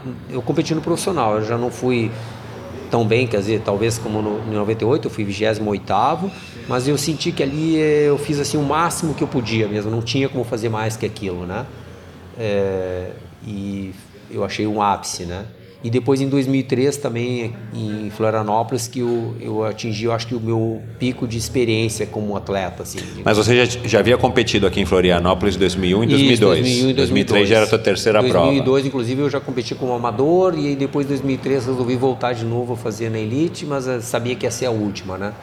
E 2003 foi uma prova também muito boa. Eu atingi assim um, um nível de maturidade na prova, de tranquilidade, de estar no, acho que fisicamente foi onde eu atingi meu ápice. Fisicamente. Ah, que curioso. É, tava com 35 para 36 anos. É, e ali é. eu acho que foi onde eu, eu acumulei toda a experiência. Então, a experiência... É, porque tá, tá vinculado, não dá para você separar, é. né? O corpo da cabeça. Exatamente, a experiência e a parte física, né? Depois disso, claro, a parte física sempre está meio que caindo um pouco, mas. Isso, mas com, você consegue compensar por um tempo, você consegue compensar com a, com a experiência, Exato. né? Exato, e ali eu acho que foi esse ápice, né? E aí depois comecei a me dedicar realmente mais à profissão de treinador, já aqui em Florianópolis. E participei de todas as provas aqui como treinador. Uma ou outra prova eu fiz depois disso, né? 2008, acho, depois de 2013, né? Então, uh, mas aí já com outro foco, assim, né? Deixa eu te fazer tocar agora em dois assuntos que são polêmicos, mas os dois acho que enfim, são, são, são polêmicos, são antigos e são atuais ao mesmo tempo. O triatlon, como esporte, na minha opinião, ele, ele, ele vem mudando como, como esporte. Eu, na minha opinião, eu acho que o triatlon, a partir do momento que, que ele incorporou o vácuo, ele, ele mudou para outro esporte. Mudou. Poderia ter outro nome, inclusive. É, mas continua sendo triatlon e é triatlon, enfim. É, mas desde a nossa época, né, a gente competiu junto muitas provas, até hoje uma polêmica ainda continua e, e, e eu tenho ouvido muito isso recentemente, porque continuo treinando no, no Clube Pinheiros com um monte de gente que está competindo, inclusive está aqui e tal, mas que é uma coisa que parece que eu voltei no tempo e estou em 1990, que é a polêmica sobre o vácuo, quando Sim. a prova é ilegal como aqui em Floripa, como os 70.3. É, qual que é a sua opinião a respeito disso? Você, você tem uma opinião formada? Deveria, o vácuo deveria ser liberado? O vácuo deveria ser proibido Sim. de alguma outra maneira? Né? Eu tenho uma eu tenho uma esperança, vamos dizer assim, de que em algum momento eles vão criar algum sistema tecnológico, algum dispositivo Sim. ou chip da tua bicicleta, ele vai conseguir detectar se tem alguém perto de você ou não, porque assim é um assunto muito chato, Sim. Né, de você, quando você está competindo numa prova e, e, você vê que tem gente usufruindo do vácuo, Sim. realmente é uma deslealdade, né? E, mas é uma coisa que ainda é, persiste, principalmente porque as provas onde o vácuo não é permitido, como aqui em, For, aqui em Floripa, elas acontecem em percursos de circuito, onde fica muito mais difícil, inclusive, para o atleta é, se ver livre do vácuo. Ele tem que fazer uma Sim. força para não pegar vácuo, Sim. o que acaba também atrapalhando a performance dele. E hoje em dia, no mundo onde todo mundo quer postar nas redes sociais é, o seu tempo e tal, é, acaba criando mais conflito ainda. Qual a sua opinião a respeito do, dessa Bom, polêmica? Primeiro, quando o vácuo foi, começou a ser liberado ali na, no meio da década de 90, 93 para 94, Uh, apesar de ser contra na época, depois eu entendi por que, que isso tinha que ser feito. Na verdade, deveria ser feito mesmo para a evolução do esporte, para ele se tornar olímpico, foi uma exigência do Comitê Olímpico Internacional. Por quê? Porque as provas se tornaram tão competitivas lá nos Estados Unidos e na, nas provas classificatórias na, no circuito mundial, em que os atletas terminavam a prova, a prova durava duas horas e ficavam mais duas horas eh, julgando os, os, pedidos de, de, de Isso, protesto, é. né? Isso não era possível. E, e acabou se tornando, os critérios eram muito subjetivos, né? Um sujeito em cima de uma moto a 40 por hora, tendo que abrir uma cronometragem de 20 segundos para um atleta, sendo que nesse meio tempo um outro atleta poderia estar entrando nessa outra zona de vácuo, que seria uma terceira. É. Ou seja, a, a, possibilidade de erro era muito grande. Muito grande. É. Isso para valer uma medalha olímpica, do jeito que estava, não estava legal. E eles tiveram que fazer isso. Realmente mudou a prova olímpica, né? Então, e no início, claro, foi liberado apenas para os atletas profissionais. Eu acho que foi naquele momento acertado sobre esse ponto de vista, sobre essa ótica. Né? A evolução do esporte para mostrar para o mundo como um esporte que era já representativo, como um esporte que tinha que estar na Olimpíada. Né? Mas para o atleta amador, claro que o espírito da prova era outro, uma prova contra o relógio, contra você mesmo, enfim, tem todo esse, essa, esse espírito. E a gente sabe que, que altera muito, né? A gente, eu, quando observo uma prova de triatlo olímpico, eu acho muito legal as provas, elas têm uma estética muito bonita, são muito competitivas. Quem entende do esporte consegue assistir a prova, né? É. Mas você tem um stand-by ali no meio da prova. Você vê o pessoal saindo da água e aí tem uma hora de ciclismo que você pode sair para almoçar, voltar e aí você vai assistir a prova, né? É um aquatlon, é, né? É. E aí você sabe quem vai ganhar é quem está no primeiro pelotão. É. É, se tem 10 no primeiro pelotão, você sabe que você é do, do, dez, do primeiro ao décimo que está ali, né? ninguém do segundo migra por né? as diferenças de um ou dois segundos uns 10 mil. É, é, é, meio que parece que uma Fórmula 1, né? A largada é Exato. é importante e as últimas voltas. O Exato. meio é uma coisa que raramente acontece alguma é. coisa, né? Ou é uma queda, ou é um, enfim, uma falha mecânica. É, e aí a seleção já está lá na natação. Quem não nada não pode nem competir e quem não corre não ganha. É Isso. A realidade é essa, né? Mas aí você teve uma outra situação que foi. Então, esse, esse foi um problema no triatlo. Então, a gente passou para a situação e isso fortaleceu o Ironman. Se às vezes perguntarem por que, que o Ironman se fortaleceu na é, década de 90 atingiu o, seu, é. atingiu seu pico ah, no, na, no, início da, da, dos 2000 ali. Né? Nos Estados Unidos foi a época de maior volume de triatlo de longa distância foi na, na década de 2000 a 2010. Por que, que isso aconteceu? Porque as pessoas foram perdendo o interesse pelo triatlo olímpico por conta disso, naturalmente, né? E aí teve uma outra situação que eu achei que foi mais interessante, por isso que se você me pergunta se eu acho que está melhor, eu acho que sim, que foi o triatlon 70.3, a meia distância, né? Ah, claro. E que daí criou uma situação desafiadora e a prova continua então, sendo sem vácuo. E aí, com a questão da, do vácuo, eu, como é que começou isso, né? Começou quando as provas começaram a ser organizadas com mais pessoas. Então, é. Então, você observa que, independente do local onde você vai, que é uma é. necessidade dos organizadores, claro, para é, fazer a coisa dar dinheiro. Exatamente. Né? Então você tem ali, não estou dizendo que está errado, né? Não, não é, mas, mas é, é compreensível. Um é. percurso mais de mil atletas vai acontecer. Isso acontece no Brasil, isso acontece nos Estados Unidos, é. isso acontece em Kona. É, em, em Kona. Kona que é o atleta que, pô, ele tá ali porque ele é um cara experimentado, não é um cara que não tem noção, não é um cara que está afim de trapacear. E a trapaça, a gente tem que entender por que, que o vácuo, quando ele é trapaça, por que, que ele acontece. A trapaça, ela, ela tem, tem um mecanismo natural do ser humano, da trapaça. São dois mecanismos que, que auxiliam a trapaça. Um, é você ver, observar que talvez você não seja punido. Então, esse é um mecanismo. Então, você tem que ter é. certeza que talvez você não seja punido. E a outra é observar que outras pessoas também estão trapaceando junto. quando a pessoa observa isso, a maioria do ser humano faz a trapaça, né? Isso, Isso, é, isso o- em qualquer ocasião. Isso serve para o cara que, que, que, que, digamos assim, que só nega imposto, o cara Isso, que é. passa É sinal que falar, vermelho, é. o cara É. que, que corta no trânsito. São duas coisas. Eu não vou ser punido e mais gente está fazendo. Não é, eu não Isso, é, sou não sou só eu. Então isso te Você dá pensa- uma falsa é, permissão para que você É. possa cometer o mesmo tipo É, de. Isso, foi, isso eu estou te dizendo que foi num texto que eu li sobre trapaça, né? De forma geral, não no esporte. Isso foi é. testado, inclusive, É, né? é. E, e, assim, é, eu vejo então que as pessoas têm que ter a questão da oportunidade. Que eu vejo assim, quando a pessoa faz a trapaça, aí a gente depois pode comentar também com relação ao doping. É, um esse é o próximo assunto polêmico que já está me ocorrendo assim, aqui. Assim, por que, que eu estou fazendo essa prova? Por que, que eu, por exemplo, não pego o vácuo? Por que, que eu, Roberto, não pego? E não gosto, e fujo, e chego a sair do pelotão. Inclusive nas provas com o vácuo eu saio do pelotão. Eu tenho medo, mas acho que eu tenho um pouco de medo também. Eu não gosto de andar em pelotão. Porque no fim eu quero é fazer a prova para mim. Tá? E aí eu tenho duas situações que eu tenho que dizer. Aquele cara que fica realmente muito indignado, e aí eu fico pensando assim, mas, tá, mas por que, que tu tá fazendo a prova? Não é para ti? Então tu não tem que te preocupar. Se Isso é ti, verdade, é. Tá. Então, mas aí você vai dizer É. o seguinte, ah, Roberto, mas e o cara que quer ir para Kona? O cara tá É, a hora, a hora que tem, ali. é, a hora que tem É. alguma coisa Da em jogo, né, que é uma vaga, né, não é necessariamente um dinheiro, mas é a vaga ou Isso. e tem um lugar no pódio, né? O que muitos podem alegar é isso, pô, tem um lugar no pódio, o cara quer Então, eventualmente Tá, eu, eu até, até pensei numa solução para isso. Né? Tempos eu pensei numa, tá? Mas aí tem toda essa questão da tecnologia e tal.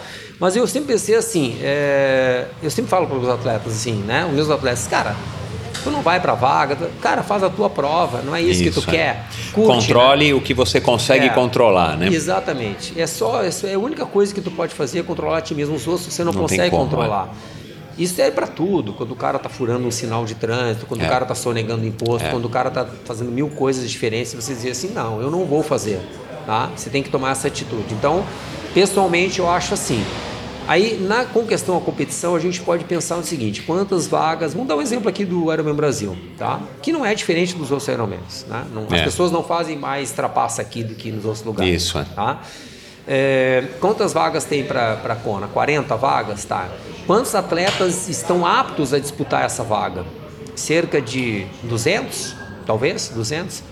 É, que tempos tem que fazer para conseguir a vaga hoje? A gente sabe, né? Que hoje um atleta de 50 Isso, anos. é, você consegue, De é. 55 para baixo, se não fizer de- abaixo de 10 horas ou 10 horas e 30, ele não, Não tem vai. chance. Não tem chance. Evoluiu muito, né? É, a gente lembra muito disso, né? É, os tempos como evoluíram nos amadores.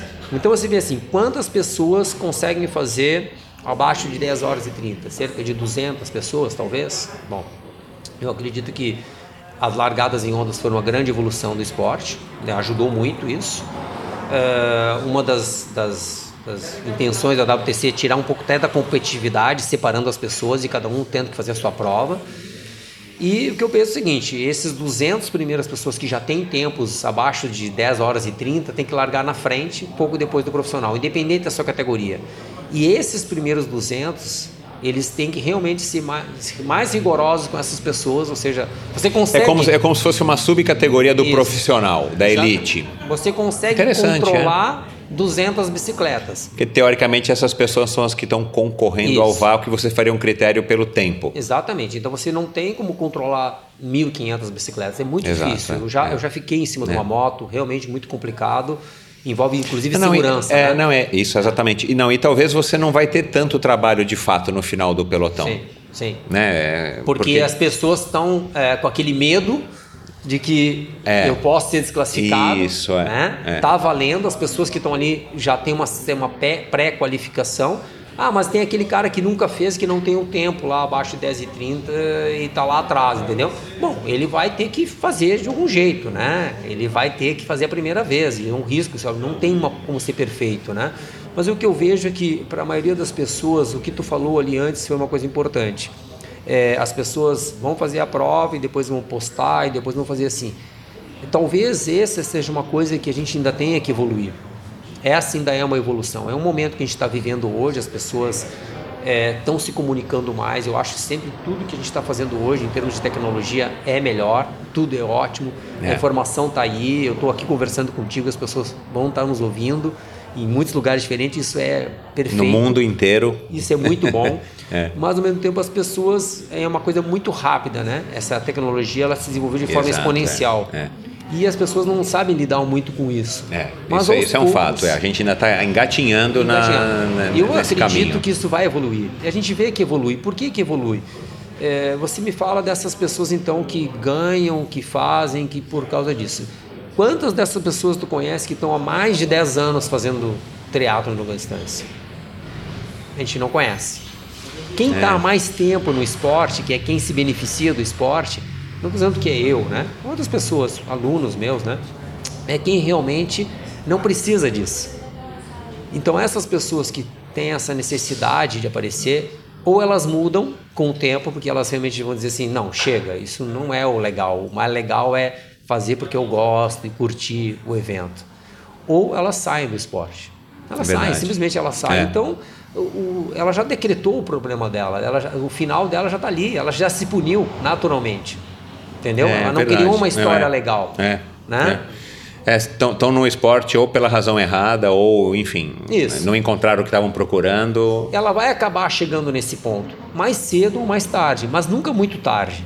Nunca muito tarde. É Ninguém legal, é, segura é, muito tempo. Eu acho que faz sentido, é verdade. Pensando aqui um pouco assim, nas pessoas que eu conheci e tal, acho que faz, faz sentido.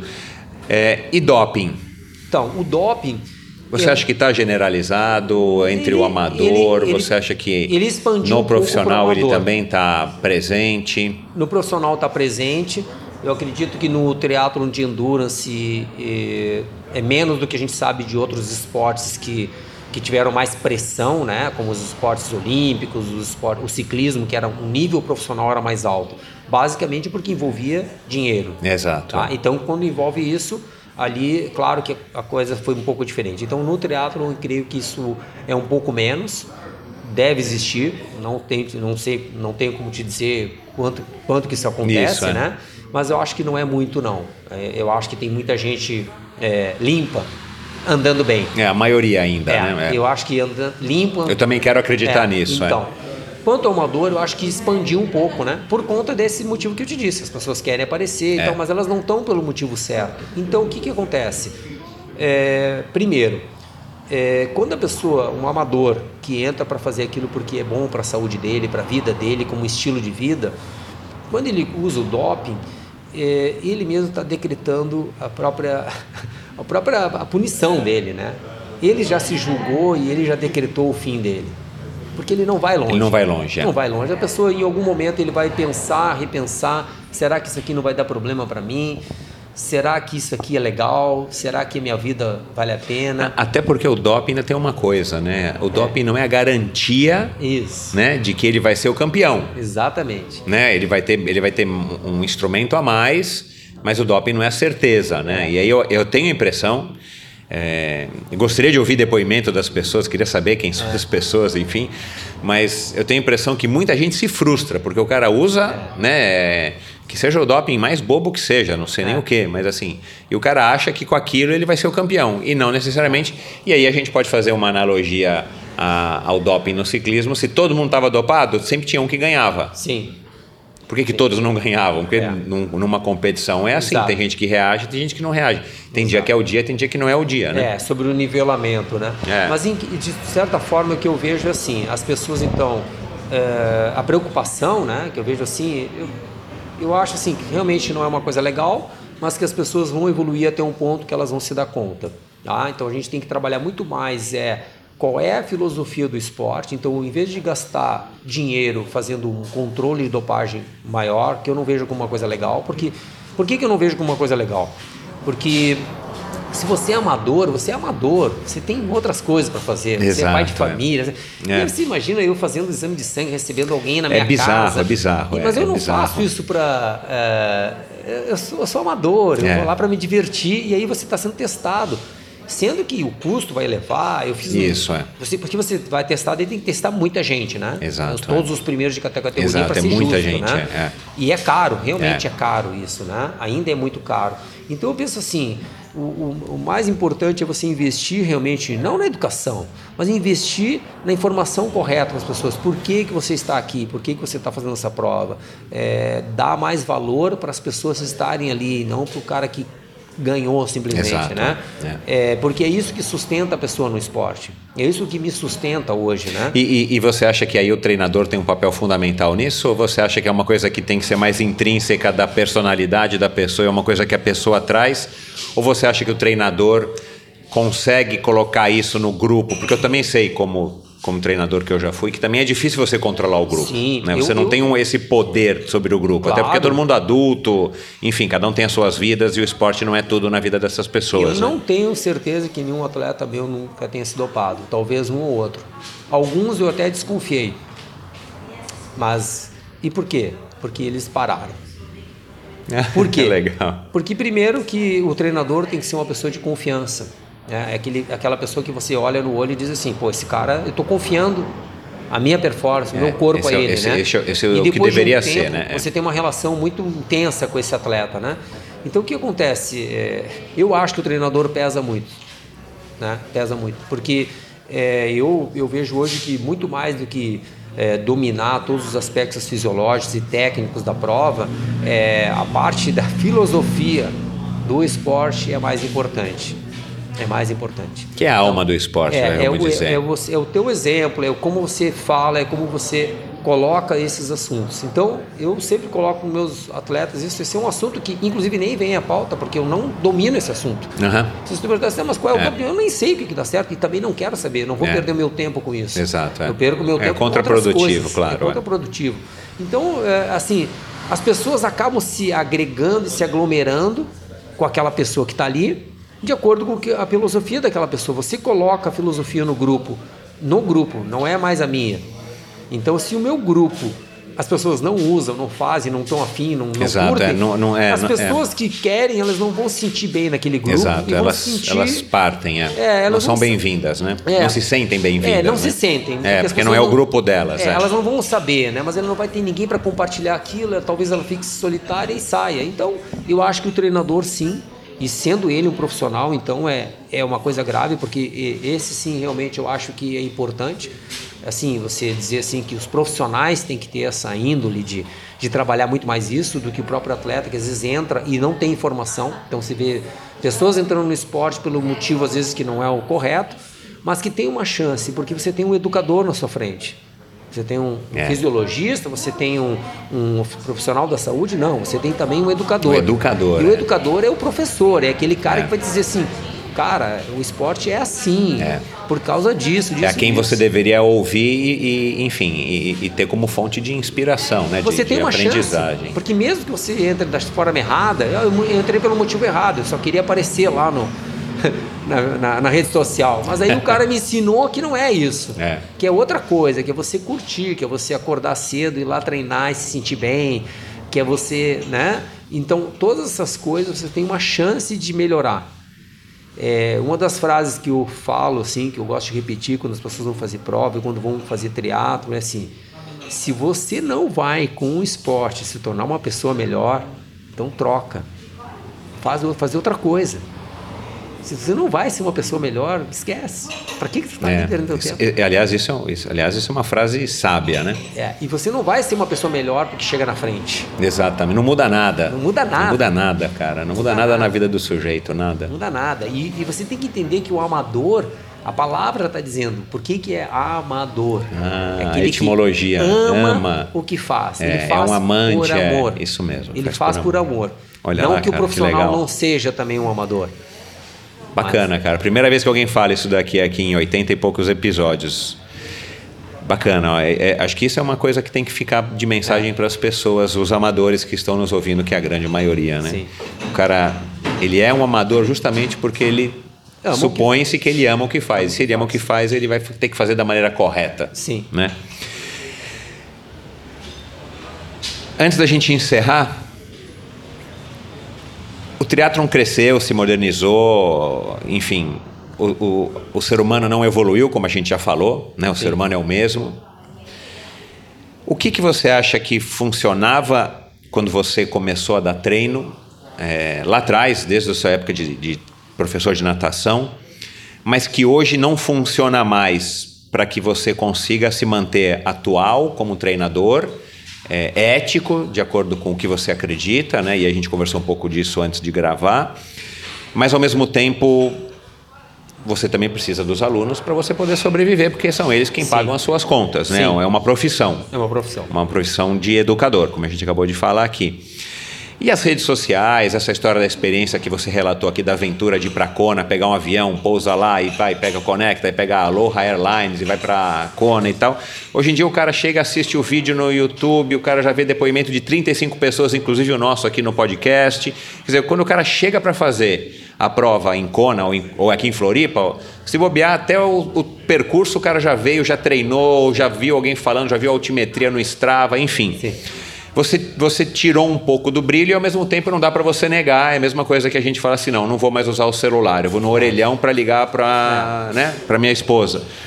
Então a gente não pode negar o avanço da tecnologia, mas do ponto de vista no, no, no, no, lido com o ser humano, com o atleta, nós não mudamos, mas a tecnologia está Sim. nos mudando, está nos, nos causando algum tipo de, de, de, mudanças, como a ansiedade, como a depressão, como um monte de coisas. Sim.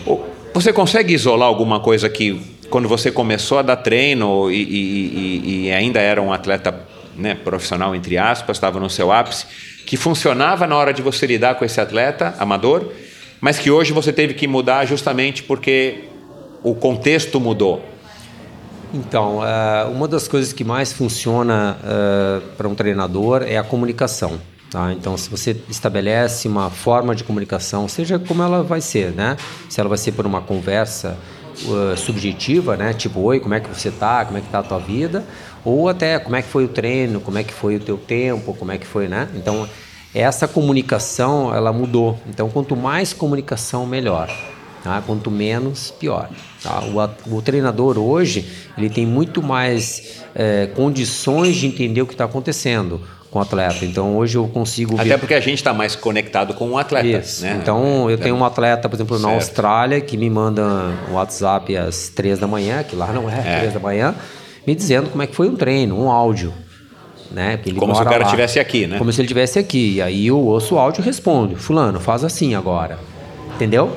Então isso era Legal, impossível é, fazer é, naquela época. É. A pessoa tinha que estar no olho a olho. Eu ainda acho que o treino presencial ele ainda é, um, é muito bom. Ele é muito bom. É, porque é, é, você percebe a pessoa no dia. Exato. É. E uma das coisas que eu aprendi com o meu treinador, né, que me ensinou a ser treinador também, é que é, a planilha, né, na época a gente fazia planilha numa uma folha quadriculada, papel, né? No papel quadriculado dos nadadores para todo ano, macrociclo, microciclo. A planilha sempre tem que ser feita a lápis. Isso eu aprendi ah, com ele. Que legal, cara. Isso eu aprendi em 87. Pô, é legal Por que, que a planilha tem que ser feita a lápis? Porque, Porque você, você, vai ter que mudar ela ao longo do Apagar com a borrachinha período, ali. Exato, não, a, a, criancinha ali de 12 anos não está bem hoje? Não. Solta aí. Você está batendo com o braço na água. Esquece o que você está fazendo. Cara. Vai nadar Bacana. devagarzinho. Hoje não dá mais. E é, é assim. Então você, você, não, quando a gente começou no triatlon, a comunicação era uma planilha que a gente mandava. A gente não via o cara executando. É. Então a gente não podia ter essa comunicação, não tinha o WhatsApp, não tinha isso aí. Então essa é que... facilidade de hoje em dia, é. né? Então o que a gente tem hoje é a capacidade de mudar com mais facilidade e aí ajustar para cada pessoa. Isso é o que dá certo. Isso é o que dá certo é, treinamento, o que, que não mudou no treinamento? O fundamento básico do treinamento é sobrecarga e adaptação. Exato. Mas também tem um outro ter, terceiro princípio, lembra dos três princípios lá, biológicos? Individualidade biológica. Individualidade biológica. O que serve para um não serve para outro. É. Você tem um, uma, uma, sobrecarga que pode ser feita para você fazer uma prova dessa. Todo mundo sabe que tem que evoluir, que tem que correr mais, tem que pedalar mais aos poucos mas cada um vai se adaptar de formas diferentes. Então você vai respeitar, mas você para isso precisa o quê? Comunicação. Então a vantagem hoje é a comunicação. O principal gadget hoje é a comunicação. A comunicação. Claro que quando o sujeito você usa um, um, uma, um, um, GPS, você baixa ali o treino e o treinador está vendo do outro lado do mundo, essa comunicação se torna mais exato, efetiva. Claro, exato, então é, é nesse é. aspecto, né? Eu gosto muito de falar uh, sobre essa questão do, do, da tecnologia, né? Eu sou adepto da tecnologia, acho legal, entendeu? Tanto que tu tá vendo aqui, eu tô com um medidor de potência É, no isso- tênis, né? Ah, que legal isso. Ele mede a potência quando eu corro, é um outro número, né? Na verdade, ele não é exatamente a potência, mas ele, ele, ele, ele Mas transforma. já, já a gente vai ter alguma coisa que mede a potência É, da é. corrida, né? Que acho que vai ser o próximo É, grande na verdade, ele é um acelerômetro que transforma esse número, esse número em potência, potência, em tá. equivalente à potência, né? É. Que seria o esforço que tu está fazendo de, de muscular, né? Tanto pela cadência quanto pela o- o- né? a força, né? Mas é, todos esses números, né, o medidor de potência que eu uso há sete anos e tal, todas aquelas é, formulações para você fazer a prova e tudo mais, são legais e tal, mas a, a- a máquina principal é o teu corpo. Exato. Essa é a máquina mais complexa. Não, não, é, e depois o seguinte, você como treinador, você vai receber todas essas informações, Sim. mas ainda é um, você é um ser humano que vai interpretar com toda a tua Exatamente. sabedoria adquirida e com a tua interpretação e conhecimento daquele indivíduo biológico, que é o seu aluno, para você poder pegar aqueles dados e transformar aquilo numa informação Exatamente. que vai fazer um treino que ele No supostamente vai melhorar. No final das contas, o que vai ganhar a prova não é o número, mas é como você lidou com isso, como Exato. você usou que que isso, você né? fez o que você fez com números, aquilo. é. E na realidade, quem vai ser melhor mesmo no dia, quando a gente faz esse melhor resultado, quando o atleta aquele se supera e, e a gente vê até nos números dele, né, que, que ele surpreende assim. E você pergunta para ele o que, que você fez, você ficou olhando para o relógio e, e aí correu melhor, você ficou olhando ali para o velocímetro, e foi isso? Não. Eu estava me sentindo bem. E o que, que ele te falou ali? Exato, Eu é. estava com essas palavras, me sentindo É. bem. Então, o feeling foi o, o que decidiu. Exato. Ele olhou o número, é claro, em algum momento. Mas o mais importante, eu estava me sentindo bem, a minha respiração. E eu gosto muito disso, né? Eu gosto muito de usar e calibrar essas situações, né? É, o vento, a temperatura do corpo, como eu me sinto em relação àquilo. A própria frequência cardíaca que eu uso até hoje, com quase 30 anos usando, nem precisaria mais usar, né? Mas eu gosto de usar, entendeu? Aquilo também me distrai, né?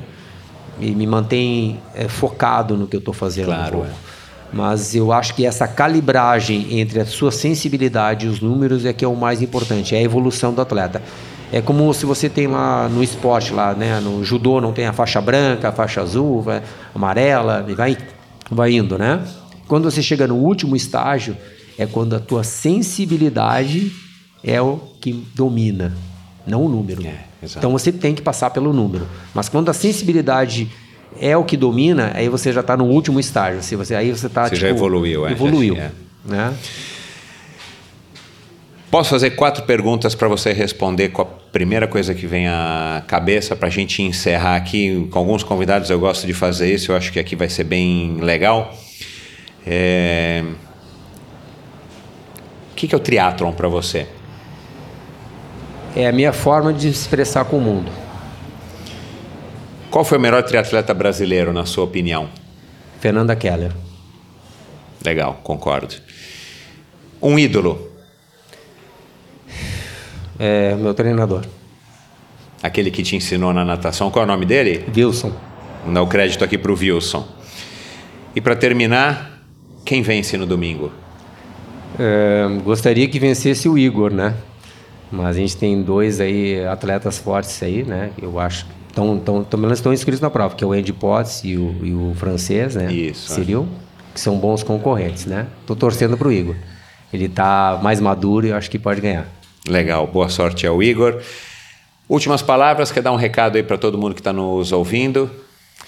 Então, Para eu. os seus alunos que vão estar É. largando aqui, são 13, né? Você falou que vão largar no 13 vão largar. É, eu acho que eh, o mais legal de uma prova é sempre você estar curtindo a prova e, e realmente sentir que isso está acontecendo durante a prova, né? Então, é, eu não... é, tu me perguntou ali o- os tempos, as colocações, eu fui lembrando à medida que eu fui falando, mas isso não domina o meu dia a dia, eu não, nunca mais falei disso, né? Mas as coisas que sempre vêm à minha mente são as sensações da prova, né? Sensações são aquelas que eu nunca mais esqueço, né? Os números eu já esqueci. Exato. Né? O cheiro da prova, as pessoas me aplaudindo, É, nem sei porquê, mas estavam me aplaudindo, né? E, mas assim. É esse, é, esporte, esse, esporte, de participação é, né? na é. rua, então é muito legal, porque a gente, acontece isso é legal demais. O que a gente leva da vida são as pessoas que a gente viveu e compartilhou, né? Os momentos, né? É, esse estar junto aqui fazendo a prova é que é legal, né? Cada um poderia acordar de manhã e fazer um Ironman sozinho lá, Exato, cumprir a distância, né? Então a gente está aqui compartilhando esse momento, né? É, no fim, tudo isso é lúdico e prazeroso. Essa é a essência do esporte. Lúdico e prazeroso. É uma capacidade imaginativa nossa. Então você tem que aproveitar aquele momento sem pensar no passado, sem pensar no futuro. Bacana, cara. Muito obrigado, obrigado pela tua presença aqui. Foi um prazer, Roberto. Agradeço. Boa sorte para os teus alunos no domingo ah. e parabéns aí pela tua carreira. Ah, obrigado.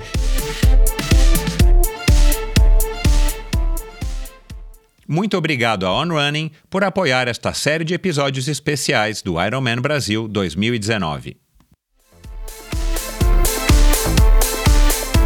Obrigado por ouvir esse episódio do Endorfina. Acesse o endorfinabr.com, vá no post do episódio de hoje para conhecer um pouco mais sobre o meu convidado e alguns assuntos abordados em nossa conversa. Lá você ainda encontra todos os episódios do Endorfina e uma galeria de fotos da história do triatlon brasileiro. Se você curtiu, colabore assinando Endorfina na iTunes Store ou Spotify e compartilhando com seus amigos. Lembre-se de enviar suas sugestões, críticas e comentários através do perfil Endorfina BR no Instagram ou através do Endorfina com Michel Bogli no Facebook. Um abraço e até a semana que vem.